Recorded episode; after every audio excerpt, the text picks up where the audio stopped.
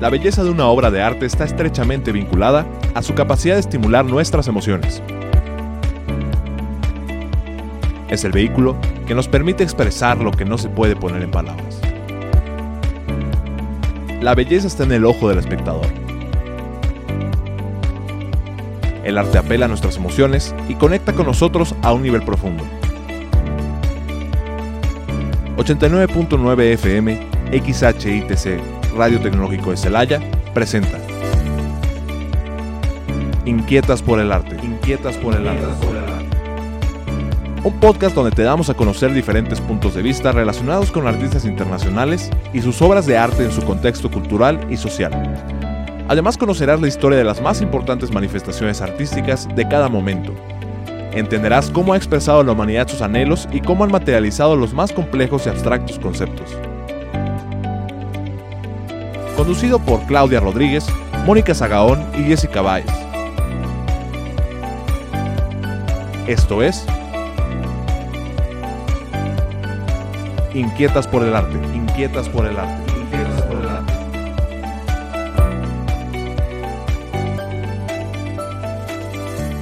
Saludos a todo nuestro queridísimo auditorio. Me da muchísimo gusto saludarlos. Soy Claudia Rodríguez, transmitiendo para Inquietas por el Arte con mis compañeras Jessica Baez y Mónica Zagaón. Un saludo, chicas, ¿cómo han estado? Pues nos encontramos tratando un tema por demás innovador y queremos compartir con ustedes este giro que está tomando el arte digital. Y para ello, pues hemos invitado a un querido amigo que ya está incursionando en este ámbito. Ustedes saben que es un NFT. Si lo han escuchado y tienen curiosidad o si no tienen la menor idea de lo que es, este programa es para ustedes, porque aquí vamos a platicar de todo esto. Antes de continuar con el programa, queremos recordarles nuestras redes sociales, así como recomendarles que nos visiten para poder ver imágenes y consultar más información sobre nuestros programas y sobre el tema que hoy abordaremos. Nos encuentran en Facebook e Instagram como Inquietas por el Arte y ponemos también a su disposición nuestro correo inquietasporelarte.gmail.com X en lugar de por. Esperemos sus likes y sus comentarios. Artistas como Belin, quien justo en una entrevista anterior nos platicaba sobre su obra Lágrimas, que ya era NFT, u otros muy conocidos en este medio NFT, como Ana María Caballero, Beeple, de quien ya les contaremos, Eyel Krigo, Javier Arres y Andrés Reisinger ya han incursionado en este medio y cada vez más artistas se les unen día con día. Ahora brevemente les mencionaré la semblanza de nuestro invitado del día de hoy. Él es Jorge Vázquez. Nació en Celaya, Guanajuato, estudió arquitectura en la Universidad de Guanajuato, ha incursionado en el teatro, la fotografía, literatura, música y pintura. Actualmente trabaja con NFT en sus colecciones fotográficas y arte digital. Expone sus obras en medios eh, presenciales y digitales, diseñando y comercializando colecciones NFT, con la cual eh, ha logrado traspasar fronteras. Ha colaborado con el Tecnológico de Monterrey impartiendo talleres de escenografía, teatral, maquetismo y dibujo al natural. Fue parte de eventos nacionales sobre música, teatro y literatura. Démosle la bienvenida al artista Jorge Vázquez. Pues sin más preámbulos, quiero presentarles a Jorge Vázquez. Bienvenido, Jorge. Pues me da mucho gusto tenerte hoy con nosotros y poder aprender acerca de este tema. ¿Cómo estás? Gracias, gracias. Muy bien. Muy contento aquí con ustedes. Gracias por invitarme. Es un gusto tenerte aquí, Jorge. Oye, pues ya nos pusimos a investigar y nos dimos cuenta que hay temas que no comprendemos, la verdad. Todavía no los entendemos muy bien. Y nos gustaría mucho que nos fueras desmenuzando el tema e irnos platicando más o menos ¿De qué va todo esto? Entonces, bueno, entiendo que un NFT significa tokens no fungibles, pero la verdad a mí me deja igual, como que saber la traducción de inmediato pienso en algo súper complejo y como que no entiendo muy bien de qué se trata. A ver, venos platicando. Claro, mira, es, no está tan complicado. Un token no fungible o un NFT es un archivo que no puede ser modificado, es un objeto único. Obviamente, si aquí nos vamos a enfocar en el tema del arte, imagínate que tú estás hablando de la Mona Lisa. La Mona Lisa, hay muchísimas Mona Lisas en el mundo, pero todas son copias. La única y original está eh, este, exhibida ahí en el, en el museo. Esa es la original. ¿Qué es un NFT no fungible? Un documento original que no se puede modificar. Si yo tengo un documento de arte en NFT, cualquiera puede agarrar un copy-paste, puede agarrar y hacer una impresión de pantalla y tener ese objeto y dice, yo soy dueño del NFT. Pero mientras no tengas el NFT como tal con el contrato inteligente, entonces es lo que vale de, del, del NFT. No sé si me expliqué. Es, es como una prueba de autenticidad. Así es. Es la firma del autor, la firma, las características, todo lo de la, del, del, cuadro, todo el arte, todo eh, la descripción, quién lo hizo, cuándo lo hizo, cómo lo hizo, quién lo ha comprado, cuántas veces lo ha comprado. Todo esto viene dentro de la información del NFT. ¿Y eso solo aplica para arte digital? O, por ejemplo, podríamos decir, voy a hacer la Mona Lisa un NFT. Ajá, existe de hecho. Ya hay por ahí gente que dice, yo este cuadro lo voy a modificar y lo puedo hacer NFT. Este, por ejemplo, si tú ahorita dices, a mí me gusta eh, la imagen de Mickey Mouse, yo ese Mickey Mouse lo vuelvo a dibujar y tú no eres el dueño de Mickey Mouse, pero sí del diseño que hiciste de Mickey Mouse. Si tú lo subes como, como NFT, puedes comercializarlo y tú eres el único dueño. ¿Qué problema tienes ahí? Derechos de autor. Ya Disney por ahí te va a cobrar un algo, ¿no? Entonces, la Mona Lisa puede ser lo mismo, con Frida Kahlo puede ser lo mismo, te puedes meter en problemas por derecho de autor. El chiste ahí es tú crear algo propio para que no pueda ser claro. copiado. Ok, bueno, pues ya me queda un poquito más claro qué es un NFT, pero ahora que estuvimos investigando, eh, pues también como que para que el público y nosotros todos estemos en un contexto un poco más digital, estábamos Ajá. viendo qué es un token, ahora sí que es el huevo o la gallina, ¿qué fue primero? ¿Qué es el token? ¿Qué es el blockchain? Los términos que se relacionan con un NFT, así digerido y bonito como nos explicaste el NFT. Va que va. Ok, todo esto se crea a partir de la criptomoneda. Todo mundo conocemos o hemos escuchado hablar de Bitcoin, que es una criptomoneda eh, descentralizada. ¿Qué quiere decir la palabra descentralizada? Que no hay ningún intermediario. Si yo, Jorge, le quiero vender a Mónica eh, una criptomoneda, se la vendo directamente y queda el registro en Internet. En miles de computadoras, cualquiera que entre lo puede ver y lo puede revisar. Nadie lo esconde, nadie nada. ¿Ok? Este, todo el mundo conocemos entonces el Bitcoin. Como el Bitcoin, hay muchas criptomonedas. Las principales es Bitcoin y Ethereum. Ethereum. Ethereum, son las dos principales. Ethereum empezó a crear, eh, a meterse al mundo de, de, con las criptomonedas de los NFT. Estos NFT, ¿cómo los iban a comercializar? Por medio de criptomonedas. ¿Cómo lo vas a comprar? Necesitas una famosa wallet. ¿Qué es una wallet? Wallet es una cartera, es un monedero digital donde tú vas a guardar tus monedas o tus criptomonedas y tus NFTs, todos tus archivos digitales, activos digitales, los vas a guardar en esa wallet. Este, para poder hacer tú el cambio de criptomoneda a pesos mexicanos, por ejemplo, ahí es donde necesitas una blockchain. ¿Qué es una blockchain? Es un banco, como si fuera un banco digital, donde tú puedes hacer ese, ese cambio de divisas, de criptomoneda a, a dinero real, dinero físico, digámoslo así, ¿no? Es la, la blockchain. Este. Entonces, a ver, voy a, voy a ir paso Dímelo. a pasito. Empiezas con un token que es el, el precio, digamos, o es el valor que le otorgan a una obra. El token es un objeto como tal. El valor siempre es en, en criptomoneda. Puede ser ah, en okay. Bitcoin, okay. en Ethereum. ¿Va que va? Ok. Tú vas a tener, yo quiero comprar un NFT, entonces me tengo que meter a una, este, se me fue el, un segundito, a una marketplace. Una marketplace es una tienda uh -huh. en donde están expuestos todos los NFT Vas a entrar, te creas una cuenta para poder entrar en esa, eh, para poder comercializar, necesitas este, una wallet. Creas tu wallet con toda tu seguridad, entonces ya puedes empezar a comercializar. El NFT no va a un precio, el precio se lo da el artista. Es decir, mi dibujito de una pluma vale 10 millones de dólares.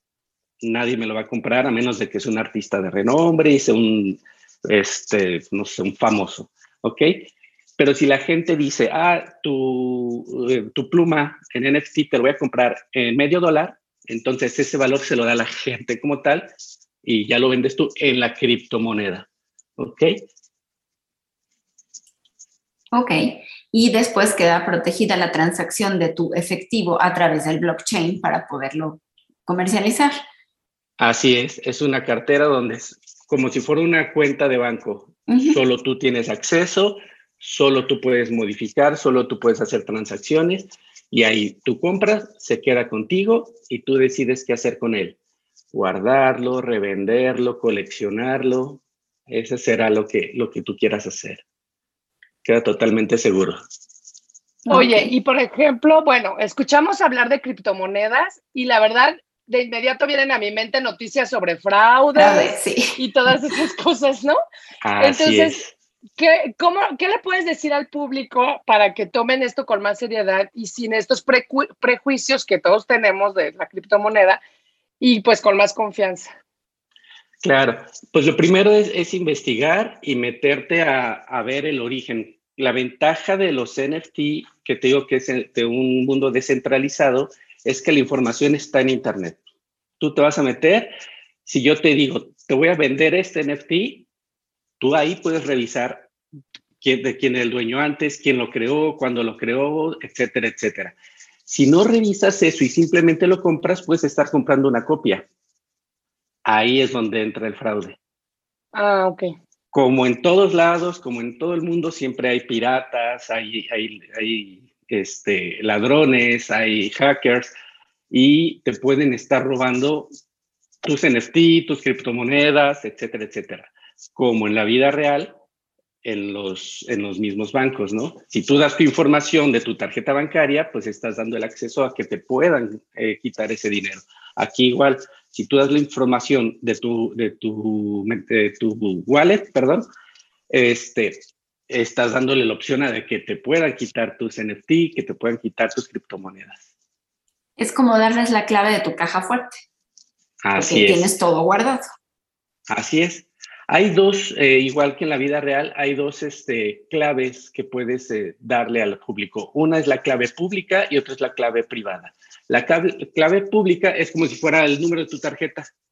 Esa la puede tener cualquiera y no pasa nada. Con ese número, a ti te puede, con ese pueden hacer transacciones. ¿Ok? Y la clave privada, esa solo la tienes tú. Si tú compartes esa clave, es como si le dieras todos los datos de tu tarjeta con el NIP, con la caducidad, con todo, para que pudieran utilizar todo lo que está dentro. Oye, y hay algunas plataformas que me imagino son más seguras de utilizar. ¿Puedes recomendarnos algunas? Claro, claro. Este, en Marketplace que son las tiendas donde comprarlos, la más grande de todas se llama OpenSea. Es la más grande, es la más común, es donde todo mundo vende, todo mundo compra. Y es más seria, este, ¿no? Bueno, más confiable. Es una de las más serias, sí, claro. Sí, claro, está esa, está eh, una que se llama Foundation. Foundation está más dedicada al arte. Foundation es precisamente una fundación donde tú llegas y solo puedes entrar a comercializar arte. No puede llegar cualquier hijo de vecino ahí a decir, yo creo algo y lo vendo. Ya es algo más certificado. Depende de lo que vas a vender, depende de lo que vas a comprar. Hay varias marketplaces. Entonces, yo recomiendo este, OpenSea, si van a empezar y si quieren empezar a, a meterse a este mundo, es la más confiable. En OpenSea trabaja principalmente con la cartera o la wallet de Metamask. Está también ahí mismo, es súper fácil crearlo, te piden unos documentos, te verifican, te dicen todas las instrucciones y ya tienes tú tu wallet. ¿Ok? Este, en blockchain hay muchísimas. muchas, muchas muy serias, como para poder hacer el, el ¿cómo se llama? La transacción entre tus monedas, tus criptomonedas y tu moneda en, dinero real. Está Bitso, están, híjole, hay muchísimas de estas. Estas sí sería meternos a investigar para ver cuáles son las más seguras de acuerdo a lo que tú vayas a, crear, ¿no? Incluso ya hay bancos, ¿no? Manejando las, las sí, Sí, sí. sí, Sí, fíjate que en Mazatlán, creo, hay un cajero automático de criptomonedas, de, Bitcoin. Así es. Sí, bueno, yo estaba viendo que ya Bancomer y bancos así grandes te dan la opción de hacer tu transacción como si compraras dólares. Así es. Así es. Oye, Jorge, ¿tú crees que esto, que esto es una moda o que es el futuro? Son las dos cosas. ¿Es una moda? Sí. ¿Por qué? Porque de repente volteas y dices, oye, hay un monito que dibujaron de un chango aburrido que vendieron en 1.2 millones de dólares y que eso lo puede hacer un niño de primaria en cuestión digital. Entonces todo mundo empezamos a entrar y entrar y entrar porque por tratar de comenzar el arte digital. Empezando a hacer una los coleccionistas pues obviamente son más elitistas, ellos saben y empiezan a, a, ver cuáles sí son serios, cuáles no son serios, cuáles iban a poner, cuáles no van a poner. Y yo creo que ahorita siendo moda va a dejar de serlo y va a ser el futuro de la comercialización en Internet, principalmente del arte. Si yo ahorita te digo, ¿sabes qué? Voy a comprar la Mona Lisa, pues tú me entregas la Mona Lisa con un certificado sellado, firmado, bla, bla, bla. En un futuro me vas a entregar un NFT. La Mona Lisa con mi NFT. Sí, se va a ir digitalizando todo, aún el arte que ya existe, ¿no? Y que ya se valora y que ya se conocen todos sus datos, pero de quién es, pues va a ser a través de la blockchain, ¿no? Así es. Que ya sepas hasta dónde llegó, quién es el último dueño, cuánto pagó. Y bueno, yo creo que esa parte es interesante para protección del artista, como platicábamos la otra vez con Belin, ¿no? Así es. Sí. sí, claro, tanto para la protección del artista como del comprador. Sí, del inversionista. Así es. y por eso crees que todos los inversionistas, perdón, ahorita están incursionando en este terreno, porque como que se, se vino un boom, ¿no? De que todo el mundo también, no nada más los que están subiendo su arte, sino los que están comprándolo. Así es. Y muchos es por prueba. Hay muchos artistas, muchos famosos que están comprando por moda, pero para probar, para ver qué se va a hacer en un futuro. Pues sí, digo, a lo mejor uno dice, yo voy a invertir 100, 200, 500 pesos en un NFT y ellos invierten 1, 2, 3 millones de dólares. ¿Ok? Entonces, eso llama más la atención. Si a mí me dicen, oye, es que Leonel Messi acaba de comprar un NFT en 1.2 millones de dólares, a, quién se lo compró, el, que lo vendió, pues cuánto está ganando. Entonces empieza la moda y, el boom general. Sí, a mí me llama la atención y aquí se los voy a contar como, como historieta.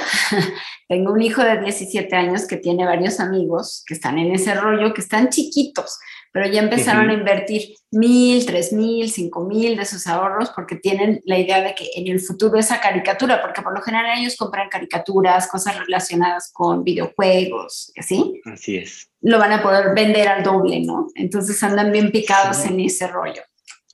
Sí, eh, y tiene eh, mucha amplitud esto de los NFT. En este caso que dices que son caricaturas de algún juego, hay NFT que solo son imágenes y hay otros NFT que puedes utilizar dentro del juego. Si yo, Jorge Vázquez, ahorita creo un arma para un juego, se la vendo al juego, entonces es un arma única que los niños o los chicos que, utilizan el juego lo van a comprar van a comprar y alguien lo va a revender y va a empezar a subir de valor o lo voy a guardar porque en un futuro va a valer muchísimo más. Entonces, es exactamente lo mismo que hay ahorita, nada más que en manera digital. Sí, pero me parece simpático porque es como vivir en un videojuego, ¿no? De alguna manera. Así es, justo así. Nike el día de hoy o ayer, creo, acaba de hacer una colección de tenis de NFT para videojuegos. Entonces. Sí, pues compran los skins y compran los zapatos y compran las armas y luego los guardan y luego los cambian. Entonces es algo parecido, ¿no? O cuando construyen con Minecraft y que tienen una casa y el lago y pues es pura fantasía para mí, pero pues para ellos con, a través de un blockchain pues va a poder ser una propiedad, ¿no? Claro, claro. Un NFT sí, para algunos es un juego, para otros es un negocio, para otros es un estudio. Hay universidades ya dentro del, del metaverso este, que están generando educación y dando certificados de que es válido. Y tú estuviste estudiando en un metaverso en, dentro de un juego, tal cual. Y vamos es como estar en una realidad virtual, ¿no? Sí, vamos a salir de una universidad de, de un juego. Así es, así es, totalmente válido. Te vuela la cabeza en estos temas, ¿no? Y más, bueno, a mi generación, que todavía no siento que estamos tan viejitos, pero, pero que de todos modos sientes como que, ay, esto está muy raro. Sí, sí, sí, porque es algo totalmente nuevo. No es como pasar de, del tornamesa al CD sino es de ah. pasar de la nada a algo que, de, que no existe, que no es tangible. Esa es la cosa, que no lo sientes en la mano. Entonces dices, ¿dónde está mi, mi, imagen o mi cuadro? Está ahí, pero, pero no lo puedo tocar, ¿no? Exacto. Y sigue siendo tuyo y tiene su valor, pero es digital, está en Internet, está en el mundo del Internet, en el metaverso. Oye, Jorge, ¿y qué pasa, por ejemplo, una fotografía tuya que hiciste NFT, pero tú tienes la, fotografía física. Ahí, ¿cómo se maneja esta propiedad? ¿No? Porque tú eres propiedad de la foto original y ellos son propietarios del NFT. Depende cómo lo manejes como artista. Hay artistas que, por ejemplo, en esta fotografía, yo llego, tomo la fotografía y la subo como NFT. Alguien me compra mi NFT y es dueño de ese archivo digital pero la fotografía digital original que está en mi computadora, pues esa es mía, ¿ok? Sin embargo, eh, si tú dentro de tu NFT, dentro de las características, pones, en el momento que a mí me compren el NFT, les hago la copia o la impresión original, firmada, sellada, bla, bla, y se envía para que tengas ambos, que tengas el físico y el digital. Entonces depende mucho del, del artista, cómo lo quiera manejar. Porque el mismo artista podría decir, o sea, me imagino, podría decir, yo sigo comercializando esta pintura que hice física y aquí me la compró mi vecina y el NFT me lo compró alguien en Alemania. Así es. ¿Y se vale? Sí, no es lo mejor porque estás, eh, eh, un NFT es algo que no se puede duplicar, entonces tú lo estás duplicando como artista, entonces tú mismo ya estás fallando en... A la originalidad, ajá, sí. Ya no estás creando tu NFT con esa intención. La intención estás autopirateando. Exacto. Exacto, exacto. Entonces aquí la intención es, si yo voy a vender una de mis fotografías como NFT, ya no la vas a, comercializar en otro lado. Exacto, yo me olvido de esa fotografía porque para mí no sería ético voltear y decir, oye, te compré este y ahora resulta que está vendiéndola aquí en la esquina también. Ajá, sí. A lo mejor la guardas en tu archivo, pero como guardarías la ficha técnica de una obra, ¿no? Claro, claro. Pero ya no la usas, ya no la vendes. Los derechos los estás cediendo totalmente a la persona que te lo compró. Claro. Así es. Sí, es muy complejo. Sí, y aparte todavía creo que se presta a muchos manejos, por eso te preguntaba, porque Un, un, artista que tenga ética, pues como tú bien dices, no lo va a andar comercializando, pero no sabes si todos van a pensar igual. Entonces es como ahí el... Ir, yo creo que hasta la legislación, irse metiendo a esos ámbitos, va a ser todo un tema. Así es. Sí, hay, hay un amigo que es, abogado y está interesadísimo en estos temas, este, en el metaverso, en los temas digitales, de que sí se debe legislar, pero no a través de un, de un intermediario, sino igual, que sea todo descentralizado, pero con sus propias leyes, ¿no? Pues sí, es todo algo nuevo que, que explorar. Sí, sí, sí, bastante. Jorge, ya nos platicaste un poco de cómo es que una persona puede adquirir un NFT en una plataforma, Pero ahora platícanos la otra cara de la moneda. ¿Cómo es que un artista puede subir sus obras a, a, una plataforma y pues venderlas como NFT? Claro, sí, pero lo primero te digo es tener el, el, el archivo, el token ya, ya creado obviamente en tu computadora, porque es un archivo digital, no importa si es una fotografía, una pintura, un audio, un arte digital, este, entras a tu marketplace y en la marketplace te da luego, luego donde decir eh, crear un NFT. Tú puedes crear un NFT individual o una colección cualquiera de los dos. Si es una colección, primero generas la colección y después ahí va subiendo cada uno de los NFT. Y si no, lo subes en individual. Subes como si estuvieras compartiendo un archivo en Internet, agregas tu archivo, le pones el nombre, le pones las características, le das el valor, este, lo, le pones con qué criptomoneda lo vas a tratar, si es Bitcoin, si es Ethereum, si es, por ejemplo, en la red de Polygon, que es otra, otra que existe aquí en, en OpenSea. Y eh, le das crear. En el momento que tú le das crear, se conecta con tu wallet, con tu billetera, y tienes que autentificar que eres tú. Lo autentificas, tarda unos 10, 15 segundos y te dice, listo, tu NFT se ha subido a la plataforma y está a la venta. ¿Y no te cobran por este servicio?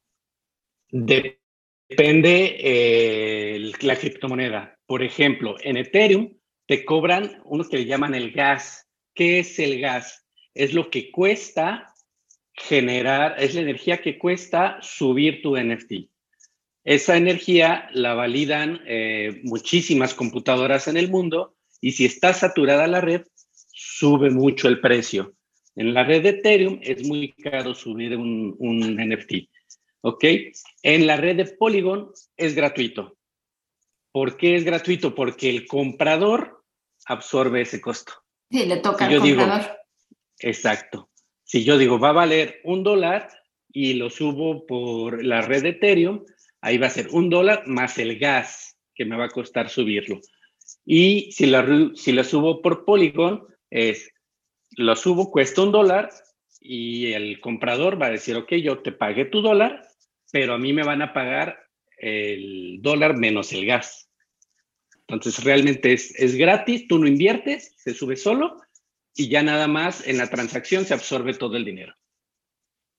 Sí, ok, porque tiene que ser un negocio, si no nadie estaría subiendo cosas de nada. Claro, ese es el negocio de las marketplaces, el, el gas y la, poquita comisión que se llevan ellos. Sí, dinerito en el camino, si no, no, no es negocio. Claro.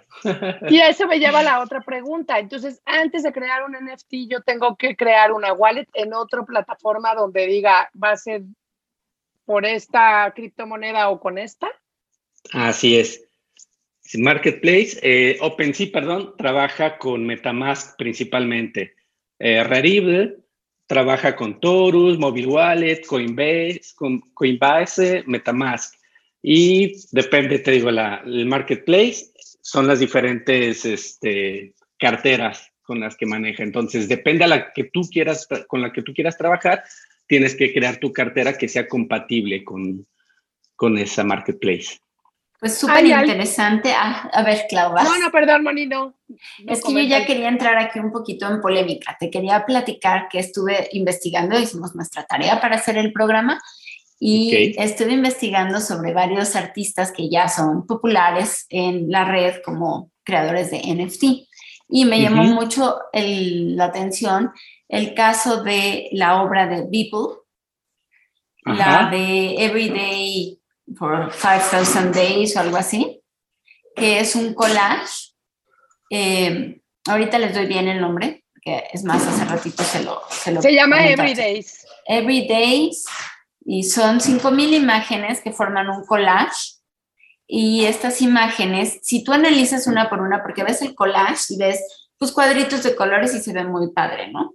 Pero si tú te pones a analizar cuadrito por cuadrito, es una imagen digital que fue creando cada día este, este autor, Beeple, durante 5.000 días, por eso es como la imagen diaria, como yo lo siento un poco como la caricatura del periódico, ¿no? Que cada día hiciste una y van con muchos temas políticos, pero pues el artículo que yo estuve viendo y las imágenes que luego me puse a investigar, pues son súper misóginas, racistas, muy groseras, muy grotescas incluso, y lo que más me llama la atención es que los inversionistas que acabaron pagando 69 millones de dólares en una subasta de Christie's por esto, fueron dos hindús que la compraron a través de sus personalidades virtuales, de sus personajes, digamos. Así es. Y su argumento era comprar un arte que le diera espacio a los no blancos.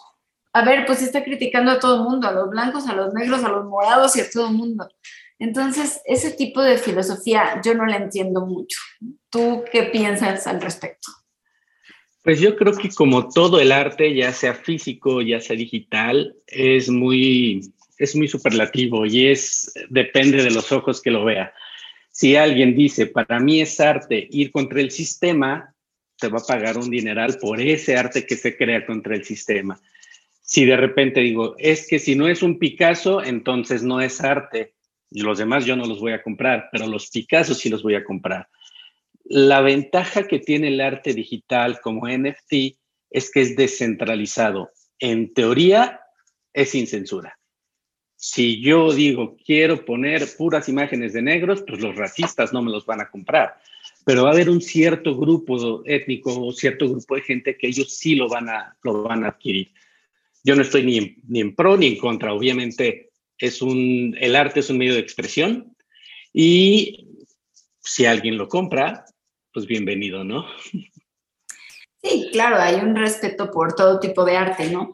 Pero... Así es. No sé, a veces siento que se presta el poder crear imágenes digitales de este tipo para poder, mm, pues, lucrar con ellas, ¿no?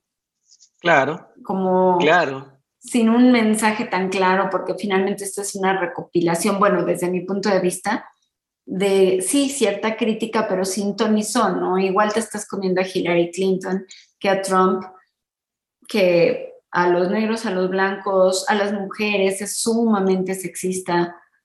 Entonces, no sé, como que entiendo el punto y sí, claro que hay libertad creativa, pero se me hace que pagar 69 millones de dólares por eso es así como, o una especulación bárbara, porque ¿qué más le podrás ganar a eso? Claro. Y además que son imágenes que no todas son de él, ¿no? O sea, son imágenes que se fue agarrando, ¿no? Sí, es la que pues tenía de día con día. Sí, fue lo que él estuvo trabajando durante los últimos 13 años de este, de este cuate. Y pues finalmente a alguien le gustó su trabajo y pues lo compra. Yo sí soy de la idea de que si vas a hacer arte, pues vas a hacer algo que ayude, que exprese, que sirva, no que, no que dañe. Sí, que lleve un mensaje, ¿no? y es que se presta esto a que no todo lo que se suba sea arte, ¿no? O sea, no porque esté en la red significa que sea arte. Claro, claro, y se han vendido muchos NFT carísimos que precisamente no son arte, son imágenes creadas a través de una computadora, ni siquiera por un ser humano. Es a través de la computadora y está a la venta. Y a lo mejor alguien dice que es un arte. Yo en uno de mis ejercicios de, mi, de mis NFT hice un, pues una obra hecha por computadora donde tú a la máquina le dices Picasso, eh, Van Gogh, verde, perro. Te crea una imagen y esa imagen yo la subí como NFT. Si se vende bien, si no se vende, no está bien. Para mí es arte, no. Para mí es un ejercicio digital. Un juego. Así es. Es como lo hacen en, los teléfonos, ¿no? O sea, mis hijas luego lo hacen así, juntan una foto de las tres amigas y le ponen azul, flores y no sé qué, y sale una como mancha medio padre que tiene pedacitos de cada quien y la usan de portada del teléfono, ¿no? Claro, claro. Digo, a lo mejor ahorita para nosotros no es arte, quizá en un futuro la gente diga, oye, mira, los artistas del pasado hicieron estos dibujitos y wow para mí ahorita no es arte. Oye, platícanos más de tu arte. Ahora sí, vamos a entrar en materia contigo, Jorge Vázquez. ¿Qué, hace? ¿Qué hace? Para mi arte. ok. Dentro del medio digital tengo tres tipos de arte. Uno es la fotografía, Yo empecé fotografiando cosas que a mí me gustan. Eh, con un grupo de amigos me dijeron, oye, tus fotos están bien, súbelas a la red. Las subí a Instagram, me empezó a gustar, empecé a tener seguidores, a la gente le empezó a gustar y después me metí al mundo de los NFT. Dije, ¿por qué no? Si ya tengo las fotografías, pues las subo como NFT. Entonces tengo una colección de 50 fotografías este, en NFT. Son fotografías que yo he tomado en viajes, en mi día a día, que me han gustado, no tienen un tema en específico. Esa es una. Otro, te digo, como te comentaba, fue digital por medio de programas como Shop, como Illustrator, este, fui creando una serie de 499 búhos, porque yo dije, en NFT está la moda de los Bored Ape, de los este, CryptoPunks, yo creo el mío, entonces puse 499 Crazy Owls, este, unos búhos locos por ahí. Y es otra de las cosas que, que he subido. Sin embargo, no estoy 100% orgulloso de ese en específico. De mis fotografías, sí. Y la otra, este, pinto. Entonces, mis cuadros eh, aún no los he subido como NFT, pero sí pienso subirlos. Y dentro de el NFT, sí pienso hacer lo que platicábamos hace rato. Si me compras el NFT de este cuadro, te lo mando físicamente. Entonces, en, sí, para que tengan todo el... así es. Entonces, en el arte que hago son esos, es el arte digital, la pintura y la fotografía. Jorge, y dinos en qué redes sociales y en dónde pueden ver las cosas que haces. Platícanos. Estoy principalmente en Instagram, en Instagram porque es donde más, donde mejor se puede mostrar por ahí el trabajo.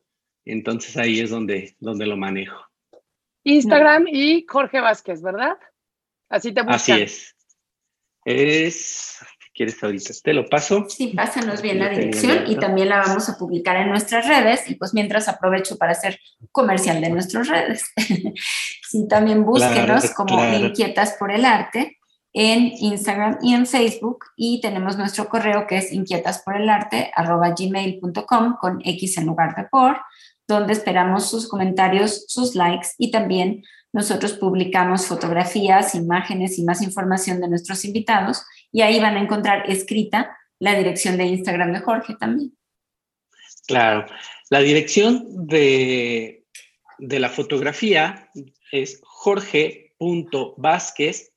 jorge.vázquez-photography en Instagram. La dirección de la pintura es jorge-vázquez.art. Y el de los, eh, el arte digital es Crazy Owls, Crazy Owls, perdón, NFT. Crazy Owls NFT. También en Instagram. también en Instagram, ahí es donde los tengo. Muy bien, para también publicarlos en las redes sociales para que lo vean y puedan seguir las, las imágenes que está subiendo Jorge y pues lo sigan también en las redes. Sí, sí, sí, para que por ahí le den like a mis fotos. ah, pues nos dio muchísimo gusto saludarte, Jorge, y que nos hayas abierto la mente en este mundo del metaverso, como tú le dices. Y pues aquí tienes tu casa cuando quieras para seguir platicando de todo esto del arte. Nos dio muchísimas muchísimo gusto gracias. Muchísimas gracias. Y yo espero que por aquí a la gente, más que abrirle a la mente, las haya enredado un poquito para que se metan ellos mismos a investigar, a ver qué es, cómo es, y, y, se vayan metiendo a este mundo que es muy, muy interesante. Y le perdamos el miedo, ¿no? Porque siempre lo nuevo nos da mucho miedo. Ya te pediré que me ayudes a subir mis pinturas, Jorge. Con todo gusto. Sí, pues está padrísimo. Te agradecemos mucho, mucho que nos hayas acompañado, aclarado y sobre todo explicado de una manera muy amena y compartido también sobre tu trabajo. No hablamos exhaustivamente de él. Ojalá después tengamos oportunidad de hacerlo, porque yo creo que hay mucho, mucho tela de donde cortar. Sí, sí, sí. Y pues creo que por el momento vamos a tener que ir despidiendo el programa, despidiéndonos de Jorge. Y pues esto fue Inquietas por el arte. gracias. Bye bye. Muchas gracias. Hasta luego. Hasta luego. Esto fue Inquietas por el Arte. Inquietas por el Arte.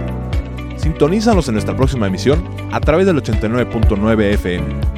XHITC, Radio Tecnológico de Celaya. El sonido educativo y cultural de la radio.